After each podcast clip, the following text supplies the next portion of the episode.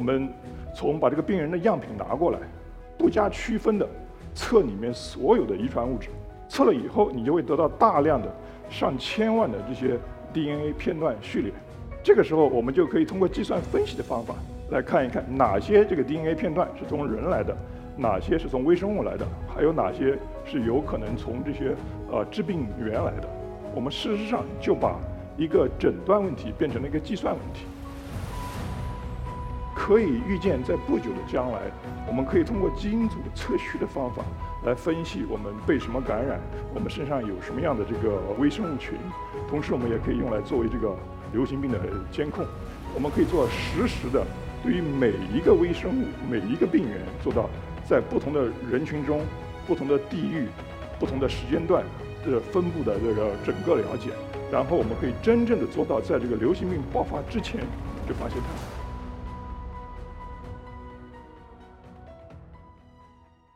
我是一课 Talks 的讲者廖国春，今天呢，我想跟大家分享一下，就是说如何用基因检测的方法，我们在这个微生物检测方面，利用这个大数据和测序的方法，能够如何进一步的呃加强我们对这个微生物的了解，以及微生物在人类健康中的作用。首先，呃，我们让我们从这个感染说起，感染呢，大部分时候是不致命的，所以呢。呃，通常感染会被忽视。其实大部分时候，我们生病的时候，我们去见医生，医生实际上是凭经验看病。医生事实上在很多时候是不知道我们被什么病感染。举例说，比如常见的这个肺炎，在成年病人里面，肺炎病人里面超过百分之六十的时候，这个致病菌是从来没有被发现过的。在一些更严重的一些炎症里面，比如说脑炎，超过百分之八十的时候，这个致病菌是没有被发现的。所以这就很危险，就是说，医生首先是根据他的经验、病人的症状做一个推断，然后再根据这个推断去开一个诊断。如果这个诊断是阴性的，那他就再再开一个；如果还是不能够确诊，就再开一个。同时，大量的使用抗生素。如果不能确诊的话，对于大部分人来说呢？可能是关系并不大，因为我们自身有免疫系统，所以我们自身的免疫系统包括吃药，呃，尽管不一定是对症下药，可能也会让我们逐渐的康复。但是对于一些有免疫力低下的病人来说，比如说五岁以下的小孩儿，呃，家里的老年人，或者说你是癌症病人、糖尿病人，或者是器官移植病人，他们经常被感染的呢，通常不是常见的病菌，而是一些不常见的病菌。这个时候被确诊的这个概率就更低了。一方面，他们这个病要增加病人的痛苦；第二，就说如果不能确诊的话，用药通常也不是呃准确的。另外一个也是会增加这个医疗系统的负担。所以，像科技发展到今天，有没有一个检测能够做到？第一，它很全方位，就是说不管是病毒也好、细菌也好，或者说真菌或者寄生虫，它都可以检测到。第二，就像我们讲的，不管是常见的还是非常见的，呃，不需要医生去做推断，而是直接这个检测就可以查出来。另外一个，我们刚才提到过，有很大的这个抗药性的问题，就是能不能同时检测抗药性？答案是肯定的。就是说现代的这个基因测序的技术，包括加上这个大数据分析，已经给我们提供了这样的一个解决方案。我们人类，包括动物、植物啊、微生物。我们都有同样的一个遗传物质，就是 DNA 和 RNA，也就是我们通常说的核酸。所以，如果我们从把这个病人的样品拿过来，不加区分的测里面所有的遗传物质，测了以后，你就会得到大量的上千万的这些 DNA 片段序列。这个时候，我们就可以通过计算分析的方法来看一看哪些这个 DNA 片段是从人来的。哪些是从微生物来的？还有哪些是有可能从这些呃致病源来的？我们事实上就把一个诊断问题变成了一个计算问题。通过现在这个发达的这个人工智能、大数据分析和统计分析的方法，我们就可能用这种计算分析的方法来准确的找到致病源。它可以同时查到很多病菌，它也可以呃找到是不是有抗药性，有没有生物活性。所以以前我们看见的这个很多这个所谓的疑难杂症，在这种通过基因测序的方法下都可以呃现形。呃，比如说我们有一个病人是呃白血病患者，而且他做过化疗，所以他的免疫力比较低下，所以他身上会有很多这个感染，比如说结肠炎呐。另外，他的肺部有阴影，做完 CT、做完 X 光，我们都能看见他肺部有阴影、有结节。我们在医院里做了所有现在的这个可能做的这个医疗检测，查不出任何病因。最后，我们拿这个测序的方法，就是测了他所有的这个呃 DNA 序列，然后用大数据分析，最终发现这个病人是被一种不常见的这个人形呃支原菌感染。同时，我们还发现这个病人同时还被另外一个病毒感染。但是呢，传统的检测方法因为非常非常的这个有限，只看一些很有限的这个病原，所以它很难发现病人被多个呃病原感染。红基因组测序的方法还有一个很大的优势，就是说它可以真正的提供我们所谓叫做真阴性。什么意思呢？就是说传统的检测方法呢，因为它测的比较有限，比如说就算是你得到的阴性，因为你没有测其他。一些额外的这个病菌，所以你并不知道你这个得到的阴性是不是真的阴性。比如说，我们现在这个检测就是非常大的依赖于这个培养。如果你培养不出东西来的话，不代表你这个就没有细菌感染。但是这个红基因组的测序方法呢，因为它分析所有的这个遗传物质，所以它不仅看病毒，也看细菌、真菌和寄生虫。所以，呃，我们通常说对症下药，就是说。很多时候，不同的这个病毒啊、细菌啊，在病人身上的这个现象啊，这个临床症状是非常类似的。不少年前有这个呃伊波拉病毒的时候，呃，有不少病人都是被诊断为伊波拉。后来我们分析了不少病人的这个 DNA 样品，发现很多病人是误诊，他们只是呃被不同的病毒和细菌感染，但并不是伊波拉。所以对于这个感染来说，很重要的就是说，我们一定要能够发现这个致病源。我们还需要知道这个病毒啊或者细菌，它们有什么样的抗药性。举个例子说，这个婴儿呢是流感病毒，所以医生一开始就给他用了这个抗病毒的药。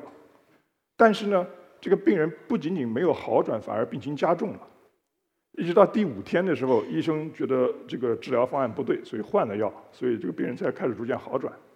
这个事后呢，我们把这个病人的样品拿过来做了测序分析。第一天的时候。这个病毒的量是很少的，反而是在用了药以后，病毒的量迅速上升，而且全都变成了有抗药性的。到了第五天换了药以后，所以病毒这个这个量就迅速降下来了。在这个案例里面呢，其实这个医生啊还是通过所谓经验治疗的。谈到这个红基因组的应用的时候呢，这个方法是一个普适的方法，不仅仅是可以分析人的这个样品，而且可以分析很多其他的样品，不管是从动物、植物。微生物还是说从环境的样品都可以拿这个方法来去分析。肠道菌群是近几年非常非常热的一个项目，就是说我们逐渐逐渐了解到，这个肠道菌群呢有超过十倍我们细胞的这个呃呃细菌啊和其他微生物。事实上，肠道菌群在帮我们消化、帮我们代谢，然后给我们提供这个营养。这个人和这个肠道菌群实际上是一个共生体。其实另外还有一个呃肠道菌群很重要的这个研究方向，就是说这个药物代谢。因为首先这个药物会需要被你的肠道菌群代谢，然后才会被人体代谢，所以很大量的研究。现在这个国际的这个制药公司都开始花很大的精力在研究这个肠道菌群跟药物代谢的关系。如果想了解这个肠道菌群和人类健康的关系，包括这个药物代谢，一个前提条件就是说，我们得需要知道这个肠道菌群里面究竟有什么。所以就回到我们刚才说的这个红基因组测序的方法，这个方法呢可以帮助我们更好的了解不加选择的，能够呃找出你的这个肠道菌群里面的组成是什么，而且可以给我们提供一个很重要的工具，比如说研究出新的这个诊断方法，或者说新的基于肠道菌群的这个呃治疗方案。另外一个很重要的呃领域呢，就是这个动物健康。呃，我们知道这个跟人的健康相比，其实动物健康在这个动物检测方面实际上就更加不足了。比如说，这个圣地亚哥动物园是全美最大的动物园之一。比如说，我们曾经通过测序的方法帮他们测了他们的一个猴子，结果发现这个猴子有什么呢？有百日咳，这是他们从来没见过的一个现象。但事后我们后来发现，在就在当时这个圣地亚哥区域的儿童流行百日咳。对，所以这个这个例子也从一个侧面说明什么呢？说明这个人和动物之间啊，这个病菌啊是互相传递的。所以我们家里有宠物的时候，这个宠物健康是就跟我们这个主人和家庭孩子的健康非常非常的相关。所以现在在这个宠物方面，呃，用这个基因组测序的方法也开始被应用到来检查这个动物健康方面。呃，最后呢，还有一个应用我特别想提一下呢，就是说这个对这个传染病的监控，就是比如说这个这个在公共卫生方面就非常非常的重要。很多这个流行病的爆发，实际上在之前我们是不知道的。比如说当年的这个非典。